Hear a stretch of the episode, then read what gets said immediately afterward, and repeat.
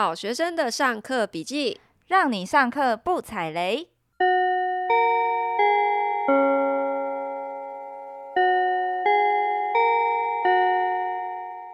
大家好，我是好学生 Ivy，我是麻瓜 Tody。陶迪，我跟你讲哦，我前几个礼拜到那个咖啡厅工作啊。嗯，哎，你也会去咖啡厅工作？会啊，我需要换换环境，家里橘皮有点太吵了。哦，对，然后我前面呢就坐了一个穿白衬衫，大概才二十五岁左右的一个女生。嗯，感觉我就想说啊。应该是做保险的吧？为什么看？怎么判断他是做保险？因为他那个衬衫看起来就很像那种刚毕业，你知道吗？哦，然后窄裙，对对对，扎进去这样，对不对？对对对。哦。然后过没多久啊，他的客户来了。嗯。那居然看起来是一个更年轻，不到二十岁左右，穿着 T 恤的学生呢。嗯，然后他一坐下来之后，那个白衬衫就聊没多久就开始进入主题，而且他前面还会说，呃，那你现在这样子一个月可以动用的那个大概预算啊资金，我想说哇，应该是那个卖那个保险，保险，对。没想到他们开始在介绍加密货币。加密货币，我想说哇，哎呀，糟糕，应该是诈骗。诈骗啊！然后那个学生一个月也不到一千块钱，然后在那边啊，我就想说糟糕了，那他也找错对象了吧？你说找到？对呀、啊，找一个就没有钱的穷学生干嘛？可是我在后来想想，我觉得我对加密货币是不是有什么误解？因为我一直以来都觉得很像赌博，就跟那种短期炒股一样。嗯、我就想说，我真的是碰都不想碰哎、欸。嗯哼，对呀、啊，他到底是不是诈骗也不知道，对不对？我不知道，搞不好不是，搞不好不是。但是我一直对这个话题就是觉得离我太远，什么？有听过什么去中心化啊、区块链呐？我真的觉得这些名词太讯息量真的太多太多了。对，我觉得在元宇宙的世界里，我们两个大麻瓜 可能只能当躺平族。可是，那我们两个现在为什么要来聊这个？我 好，我们想要尝试理解一下是到底什么是元宇宙。不过我后来啊，对，就是因为元宇宙出来之后，我才渐渐发现说，哦，原来这一些虚拟货币它是要应用在元宇宙，就是所谓这个未来虚拟世界里面，我才渐渐觉得。哦，原来这个货币是这样子用的，我才可以知道它那个脉络啦。可是你要学的专有名词 超多的，没有要学啊？不是啊，你你想要买虚拟货币，或者是你想要用虚拟货币进入这个所谓的元宇宙，你就得先了解这到底是一个怎么一回事。我不是买了，然后等它上涨了再卖掉。是啦，也是可以这样，可是 越来越歪。对，可是你一开始我就想说，到底为什么大家会对于元宇宙这个东西这么热？然后他们到底怎么玩的？嗯，因为我身边也有就是比我年轻大概一轮的小朋友呢，他就是很热衷在就是玩这个虚拟游戏里面的东西。嗯，然后就。也会跟我分享说，哎，他最近就是买卖 NFT，然后赚到一些钱，怎样怎样，越来越多，所以我就不懂的。对，其实我本来很想要躺平，嗯、我就想说 有点放弃，嗯、可是觉得不行，我们不能被这个世界很快的淘汰，还是要试着挣扎一下，嗯、去尝试了解现在新的这些东西到底是什么，嗯、然后就去开始先从这种什么 NFT，然后。要怎么开虚拟钱包？嗯，好，然后虚拟货币又分哪一些？哇，真的讯息量太大。我后来还就是请我这个年轻的朋友说，哎，那你帮我开一个那个线上游游戏的账号。嗯，然后我我只是想要玩游戏而已，就开始又要进入。那你要选择哪一个游戏平台？哦天哪，就各种啊，所以真的太难了。那时候我们请他教我们大家这些这些细节的时候呢，我真的没想到他一开始会先从就是诈骗这件事情开始教，就是说我们要先理解说他们是怎么运作的，我们才不会容易把钱直接丢到黑洞里面。对对对，我就越听越复杂，不是就是买个币这样而已吗？而且我跟你说，嗯、我有一个朋友啊，他是。在调查局工作的 agent 哦，就是所谓的 FBI 哦，探员啊，探员哦，嗯，她是一个三十几岁的女生，可是她最近跟我说，我好想退休，三十几岁，对，我说你怎么了？她说，因为现在加密货币犯罪越来越多，他们根本就学不完。然后就很痛苦，每天都要学各种，根本都不知道在干嘛，就追不上，你，你就要追抓这些犯罪。然后光是怎么样查扣虚拟钱包这件事哦，就一直开会，一直开会，然后他真的很想死，他想要原地退休好了。天哪！所以元宇宙到底是什么？我我对元宇宙的理解就是说，它是一个平行时空，嗯，这是我自己的理解哈，嗯，呃，就是透过穿戴式的一些设备，嗯，然后你可以进入一个呃平行时空，在这个平行时空里面，你可以做跟现实世界一样的很多事情。就像是我看那个电影，有没有？你有看过《一级玩家》吗？有有有，那个史蒂芬史皮伯。好好好，知道了。哎、尊重一下。对，就是就是他拍的那个，他他就是一样戴着你刚刚说那个眼镜，有没有？关洛音。感觉起来，对对对，感觉起来真实世界已经不重要了，大家都活在那个虚拟世界里面。然后，好像男主角也是很。焦虑，就是他的生活重心就是在这个虚拟世界里面，就一直不停的会很想要赶快进入那个世界。对对对。然后对于现实世界好像会比较抽离，嗯，他可能会有一点想要逃避现实世界的感觉，嗯，因为他可能对于人生的一些成就感反而都是在虚拟世界里面。哎，这也跟现在蛮像的，很多人沉迷在网络世界。反而比较喜欢网络世界的身份嘛？对，可是我我现在对于元宇宙还有一个理另外一个理解，就是说现在在讲的所谓元宇宙，它的功能性，呃，因为结合了加密货币之后，嗯，它的应用更广泛，所以就是呃，不会像过去我们理解的这么单一，只是说沉迷于所谓的网络游戏，而是说，比方说我们以前在网络游戏里面，很多人会沉迷于花钱买宝物，对不对？对，那。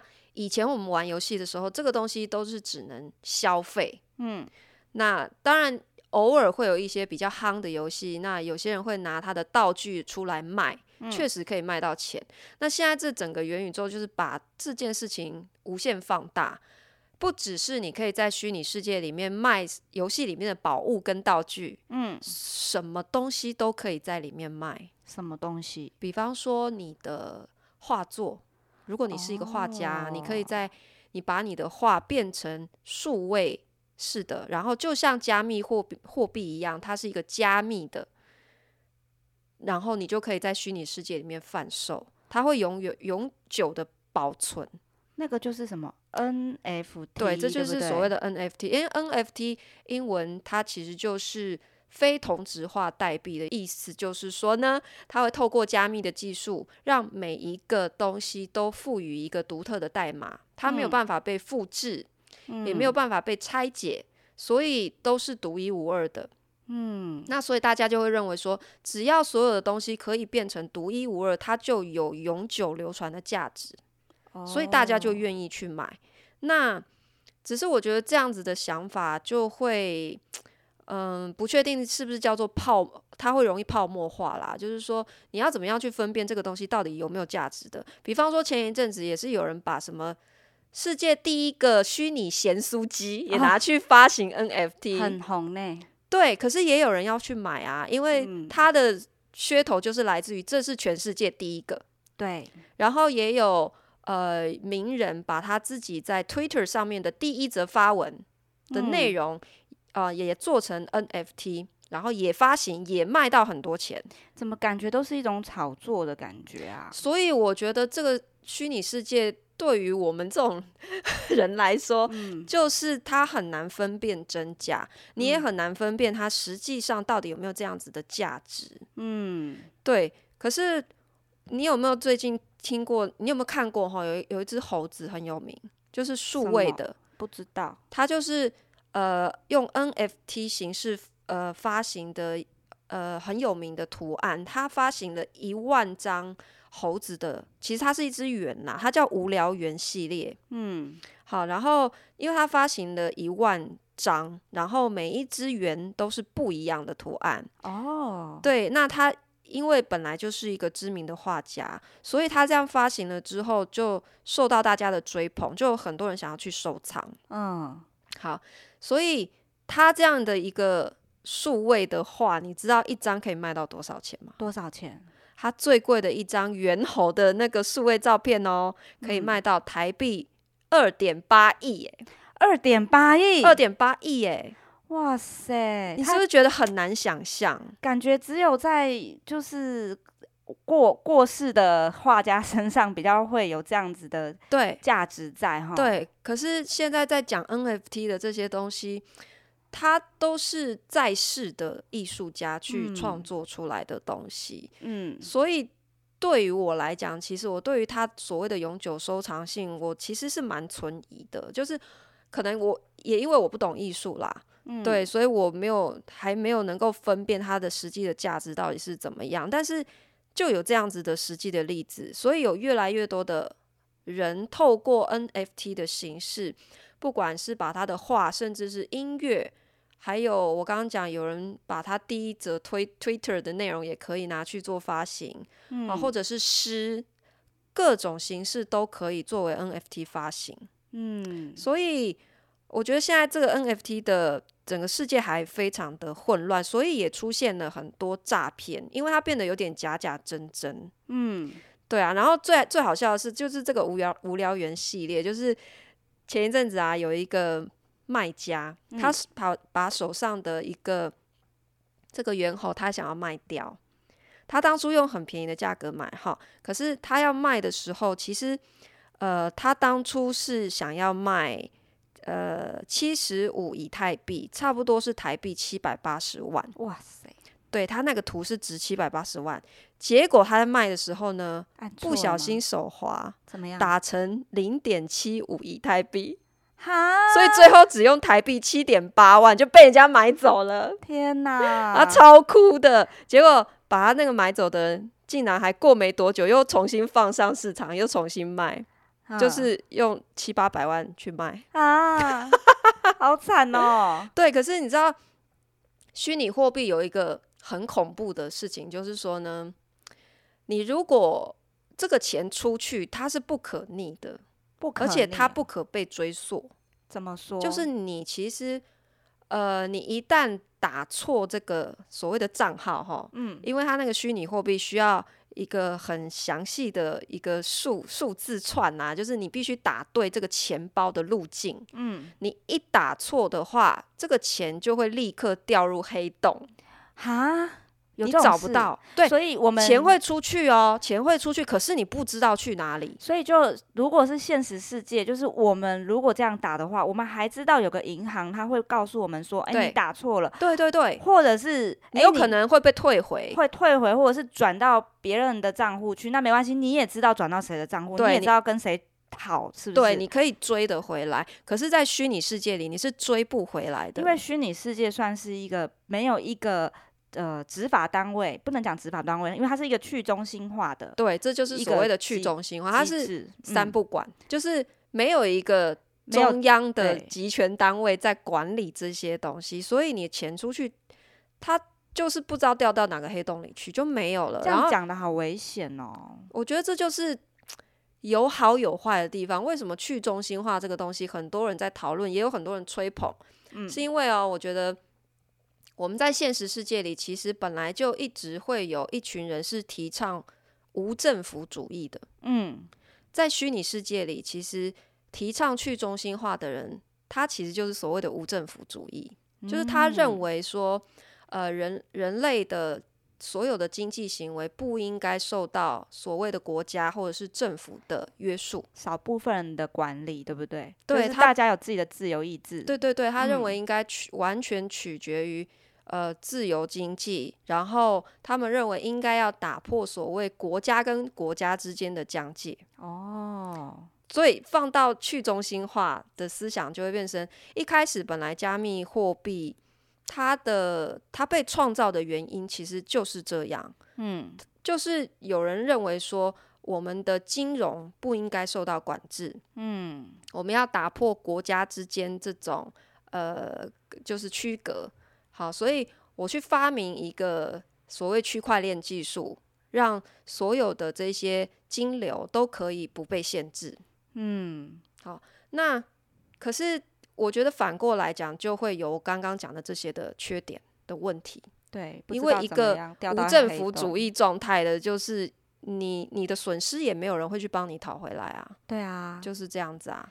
像你刚刚提到那个 NFT 炒作，我就想说，其实这样子的一个机制，有可能它的原始的用意是，你在现实世界这个杯子是不是你的，是不是就很清楚，对不对？嗯。然后呃，这个房子是不是你的，就很清楚嘛，看产权。可是，在虚拟世界里面，这个艺术品是不是你的？没有没有任何的东西去证明，那所以后来才会发展出这样的技术，就是 NFT 的技术，就是这个东西我可以有一个代码去证明这东西是你的，有点，而且反而就是因为反而就是因为现实世界里面的动产是不记名的，对，所以才会有人认为说啊，太棒了，透过虚拟世界，我就可以让所有的动产都变成记名了，嗯，我才可以标记这是属于我的，因为。现实世界里面，我们除了不动产是可以用登记制，对不对？对。土地登记的就是谁的？对。可是动产这个东西，其实就是掉到别人手上，你掉到路上被别人捡走，就是别人的啊。对呀。可是，在虚拟世界里面，一旦这个东西被标记、被加密了，那就是我的。对。是没有没有任何人可以可以拿走，除非你今天跟我买。嗯。会变成是这样子。嗯。对。那我觉得我们可以。讨论一下，就是说，你觉得这样子的虚拟世界真的可以赚到钱吗？赚到钱吗？对，我不知道，但我听过说虚拟世界可以买地，哎，你有听过吗？哦，对，对啊，而且我最爱买房子。我跟你说，我就是冲着人家跟我说，哎、欸，虚拟世界可以买土地，所以我才开始研究的。我就很好奇，可以在虚拟世界炒地皮吗？你刚刚说赚钱，我想说如果能够的话，那是不是要赶快先卡位之类的？我跟你讲，已经 too late 啊，又 too late。你知道现在虚拟世界土地多贵了吗？多贵啊！就是呃，好像才前一阵子没多久，就是哎、欸、某一个。虚拟时空啦，好像因为有各种时空，就是有点像各种游戏平台会推出不同的宝物一样，所以不同的那个虚拟世界也会推出不同的土地哈。嗯，然后有其中有一个叫做 Decentraland，嗯，它推出一块虚拟的土地哦，嗯，然后它后来卖出去的价格刷新世界纪录，嗯，你知道它一块土地的价格是？两百四十三万美金，虚拟土地要卖这么贵，比曼哈顿平均房价还要高。到底为什么啊？我有时候会想，这些虚拟东西为什么？到底谁在买啊？我们可以拿这个虚拟货币的啊，虚拟世界的土地要做什么？可是你知道，像是 Nike，然后艾迪达，嗯，这些大企业，他们都有在虚拟世界买了土地哦。然后他们要干嘛？他们要盖虚拟商城。虚拟商城，对，他们要把自己的商品在虚拟世界里面，呃，用这个土地来做虚拟空间的展示。可是我网络世界就已经可以展示了，为什么要放到那个地方展示呢？所以我觉得这也是一，我觉得可以把它视为另另类商品，就是说。我今天作为一个品牌制造商，好了，就是我要推出的商品可以是实体的，也可以是虚拟的嘛。对。那我今天也可以在虚拟世界推出，比方说，这是世界上独一无二的限量球鞋。哦。然后我就可以。呃，第一个是透过加密技术把它变成 NFT 卖，对不对？对。然后你就想象在这个这一块地上，我盖了一个商城，很漂亮的 shopping mall。然后在这个 shopping mall 里面，你透可以透过穿戴式的这些器具进去逛，嗯，然后你就可以看到琳琅满目的虚拟球鞋。所以有可能未来我们真的会有一个虚拟的身份，有虚拟的手跟脚可以穿那个鞋子。在这个 虚拟的手跟脚，在这个虚拟的世界里面走来走去，所以我们会需要一双鞋子，大概是这种概念吧，我想。但是，嗯，地的话呢，刚刚讲到地的应用，我在想说，可能是可以拿来办演唱会哦。哦，也可以哦。对啊，你想想看哦，如果到时候真人移动的成本，比如说你飞飞机过去，可能英国听个 co Coldplay cosplay，哎，撒小了。你讲什么？Coldplay，Coldplay 的 差很多的演的演唱会。你看飞机票、住宿票，你很烦呢、欸。飞机票啊，住宿票啊，住宿住宿的那个，哎呦，一直在结巴。反正我会剪。好，就是你飞过去的飞机钱，然后住那边的住宿的钱，然后还有你请假的钱，对不对？嗯。然后还有呃呃那个什么演唱会的门票，那些加一加，说不定哦，都会比虚拟世界的。的那个你买的门票还贵，而且就是真人移动的成本很高。对，那虚拟世界如果到时候是可以做的比真实世界还真实，你就可以在家一秒穿越来到演唱会现场。对，如果他的那个声光效果做的比你本人在现场还来得好的话，嗯，那说不定我们到时候都会转往虚拟世界了。所以他要在虚拟世界办一场演唱会，他就需要一个空间。对呀，所以。现在为什么大家在抢购虚拟世界的土地？呃，可以把它想象成是你现在是西元一八零零年，嗯，开、呃、发现新大陆的时候，你在抢地哦，你就是第一批新的这个开发者，你是 pioneer，、嗯、所以你可以呃拿这个土地，你也可以租人，租人，你可以买卖，你也可以租人。哦，啊，租人要干嘛？就是像你要办演唱会啊，办演唱会，对，或是你想要盖什么 shopping mall 啊，嗯，结果你太慢进来了，你没有地了，这地都是我的，你就得租，对，你就只能跟我租。所以我觉得这个世界一定会到来。我觉得这个世界要到来，前提一定就是我们的这些穿戴式的虚拟技术有多成熟嘛？嗯，因为以最早一代的那种穿戴式，是不是真的？就你还要插一大堆线，戴一个很笨重的眼镜在头上，对不对？对。然后头后面还有很多线，这样穿穿着。那现在是已经进化说，哎，你不用穿线，可以无线了。哦。可是它还还是看起来很笨重啊，就像观落阴那样啊。所以我觉得你真的要到每一个人都可以非常容易普及的进入虚拟世界，一定是演化到他可能甚至连眼镜。大家都会嫌嫌笨重，它有可能甚至需要进化到隐形眼镜。哇，有没有可能？因为我听说现在是有这样的技术正在研发。有有有可能。对，那我我相信这一天是会到来啦。我就我觉得现在大家可能就是会有一点焦虑，说哈，那我要做好哪些准备？对啊，我要怎么样才可以迎接这这个世界的到来？这样子。对啊，我要怎么样靠虚拟世界？翻身，对，有一个说法就是说，因为现在现实世界里面其实贫富差距越来越大，对不对？对，我们的财富越来越两极化。那对于呃不是富有的人来讲，尤其是所谓的躺平族年轻人，嗯，很多人就是会把他的未来寄托在虚拟世界，嗯，他认为他在虚拟世界可以重新开始。这就是他的新世界嘛，因为就像我刚刚讲说，他现在有点像是一八零零年的新大陆，嗯，每个人都是白手起家，嗯，所以他有可能凭呃自己的力量在虚拟世界里面崛起，然后创造一个新的人生，然后赚到钱，嗯，从虚拟世界里面赚到钱，对很多在现实世界里面觉得绝望的年轻人来讲，可能是另一个重生的机会。那我会不会太慢了？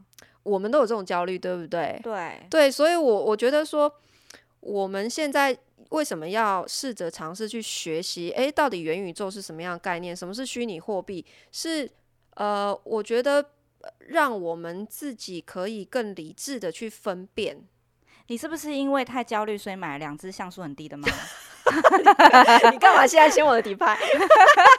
对，所以我为了想要先买一张小门票哈，进入这个世界，所以我的第一步尝试，我买了两只像素很低的猫，好好笑哦，它们很可爱耶。我我觉得好啦，你也蛮潮的啦，你已经先先踏进去了。对，哎、欸，我光是开那个虚拟钱包户头的过程就超痛苦，就是各种看不懂，然后要请年轻的小朋友教我，好不好？嗯，对，然后后来，而且我跟你讲，你买那个猫咪的时候啊，你这样钱咻付进去的时候，然后它那个画面就一直转，一直转，你就不知道你会得到一只什么样图案的猫，哎，好像蛮有趣。它发行五千只，然后都长得不一样。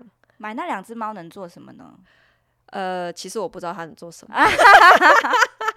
可是我我我会买，是因为他这一个活动企划是说他们会呃把收到的钱固定拨一定比例拿去做公益，嗯，就他们会拿一部分的钱去呃真的会去帮助现实世界里面真实的浪浪猫咪，嗯，所以我是基于想说，好吧，我大不了就是我就当做做公益。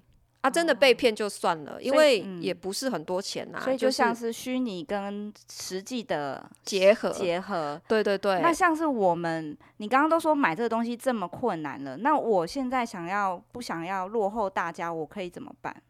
我说真的啊，我觉得如果你现在其实还有点看不懂的情况之下，嗯、你可以呃有一点点这样子呃脚踏两条船的方法呢，就是。你就干脆先从投资元宇宙相关话题的公司的股票开始啊！啊，对不对？你想虚拟世界，如果你看好它是未来的趋势，对不对？那你要想怎么样可以建立虚拟世界？它是不是要相关的科技的技术？对，那有哪一些相关的技术？它必须，比方说我们刚刚提到穿戴式设备。嗯，它是要建立这个元宇宙很重要的一个基础设施嘛？对，那所以你你就可以考虑投资制造这些设备的公司啊。哦，你是不是？如果你看好元宇宙，你是不是就应该看好这些公司的未来发展？嗯，那你可以投资这些公司的股票啊，嗯，或者是 ETF 啊。那还有什么相关？比方说，呃，NVIDIA 是不是最大制？呃，就是它是做显示卡的。嗯，那你要支持这一些。呃，虚拟世界的建立也是要大量电脑运算嘛，嗯，大量电脑运算是不是就需要晶片也好，显示卡也好，嗯，所以是不是台积电其实可能也是其中的一环嘛？哦，这些都是在建立元宇宙的基础设施的厂商，嗯，所以如果你看好元宇宙，那你就应该看好这些公司，所以。你就可以先从投资这些公司的股票开始啊，或是 ETF，现在也有诶、欸，也有元宇宙相关题材的 ETF 也也开始在发行啊。台湾有哦，呃，台湾最近有开始发行一支号称 ETF 相呃号称呃元宇宙题材的的这一类的基金呐、啊。好，大家再自己去研究一下。可是我觉得投资那些好无聊。你还有另外一个选择，什么？就是那你也可以单纯买虚拟货币就好了。买虚拟货币，对，你就挑一一种虚拟货币。对，就是我们最早听过的什么比特币，比特币，再来是以太币嘛。其实现在还有上千种，很多各式各样的币。对啊，现在又有一个功课，就是你还要先去分辨到底哪一个币它只是炒作，然后哪个币是它真的可能保值。你比方说像最早发行的比特币，现在一个比特币要多少钱？你知道吗？我不知道。六万美金呢、欸？六一比特币是六万美金哎、欸！我的天哪，根本买不起一个比特币。对啊，一百多万。那嗯，那你早十年前买的人，他是不是就占尽了红利？可是本来这种事情就没有早知道嘛，因为如果看不对，你有可能到头来你就觉得啊，我被骗了这样子嘛。嗯，对。那所以我觉得比特币、以太币，我觉得你可以挑几个可能。比较大家会常用到的币种，嗯，然后现在的进入门槛也不是太高的，然后量力而为啦，就是买一点一点，你就当做也是买门票嘛，嗯，让你可以有一点开始踏进虚拟世界的第一步啦。对对，然后因为买虚拟货币的概念有点像你存美金啊，哦，它只是另外一种货币的选择，花一点点小钱。然后试试看，不要花那种太多的钱下去。对，你可以囤虚拟货币哈，可是你在看不懂这些什么 ETF 之类的东西的时候，你就不要拿它去乱买啊，乱买东西呀、啊。哦，你你只是先囤着虚拟货币，可是你不要乱花它。哪一天你去听演唱会就可以用？哎，对对对对对。对 啊，Okay. 我觉得现在因为资讯量真的太多了，很多人真的有一种好像。怕没有上到车的焦虑，就是好像别人都在有发财的机会，可是我没跟到，怎么办？哎、欸，你记不记得我们第一次碰到网络的时候，就是都是在学生时代嘛，嗯、对不对？嗯、第一次网络盛行的时候，你还知道那？你还记得那个时候电脑拨接的那个声音吗？叽叽 Mega，对对对对对对，然后才能连得上网哦。嗯，然后我还记得我们那时候第一次可以在网络上进聊天室说安安你好，那个时候就是我们进入元宇宙的第一次，对，第一步，安安你好，住哪？有没有丢水球？对，我我觉得那时候我们也不知道说现在的网络有那么多应用，还可以看 YouTube，那时候都没有那些概念。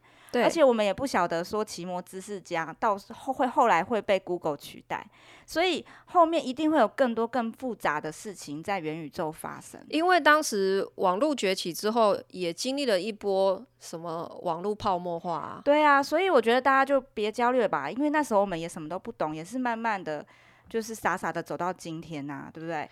对啊，我觉得真的要很小心，但是。呃，我觉得先不要有那种很焦虑、怕没有跟上车赚到钱的这种心态，因为赔钱的人不会跟你讲，哎，真的真的，他只有赚到钱才会说啊，我卖掉赚到钱，可是他搞不好默默亏了很多钱，他都不讲，哎，对呀，所以真的哈，不要看到别人有赚到钱就想说哈，我没跟上怎么办？他赔钱没有跟你讲的，不用急啦，你真的不用急，而且这两天其实又有一个 NFT 诈骗哦，什么？就是另外一组头头像图案是孙悟空，嗯？我刚刚讲的是那个猿猴，现在是孙悟空，他叫呃 Monkey Kingdom，嗯，然后他就是号称说啊，十二月二十一号晚上十一点要公开发行哦，然后而且台湾很多艺人都加持，就是说他们都在自己的版转贴这个消息，嗯，意思也是说他们也会来追捧，嗯，好，然后本来说晚上十一点会公开发行，结果呢？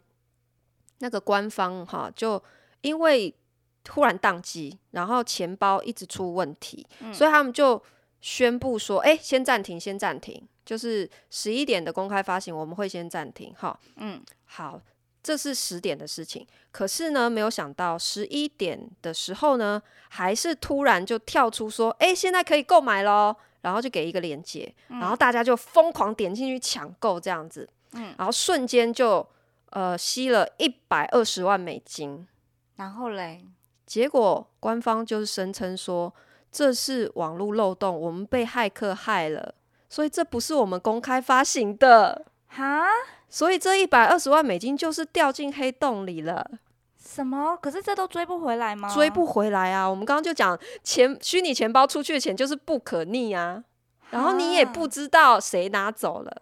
哦，因为没有一个中央单位去管秩序，没有人追得到啊。那我觉得这件事情的风险还是有的哎，大家不要傻傻的，真的真的。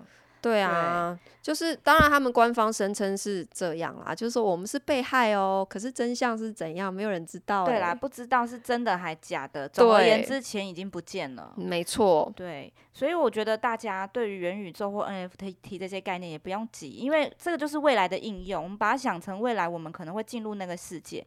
但是我觉得进入那个世界有个前提，就是它必须要很平价，必须要很平价，就是它。嗯才才会有越来越多人进来嘛。对，哎、欸，你看，像现在虚拟土地贵成这样，我们想进去还 没有那个门槛呢。对，所以这个东西要普及化，我觉得未来一定要是大家人人都有办法进入的状态。所以你现在就算进不去，你也不要急着随随便便进去。我觉得就是保持开放的心态，我们可以尝试去多学习、学习、了解，可是不要心慌。对，不要心慌。对对对，不要乱投钱。但是我也很想知道。知道我们听众有多少人这么吵诶、欸，对啊，所以我们的听众可不可以留言分享你的呃虚拟世界的经验？比方说你你有买什么 NFT 啊，或者是诶，你有在虚拟货币的世界里面赚到钱，可以跟留言跟我们分享吗？好，然后再记得帮我们五颗星星按赞哦。好哦，今天的分享就到这边，下课喽！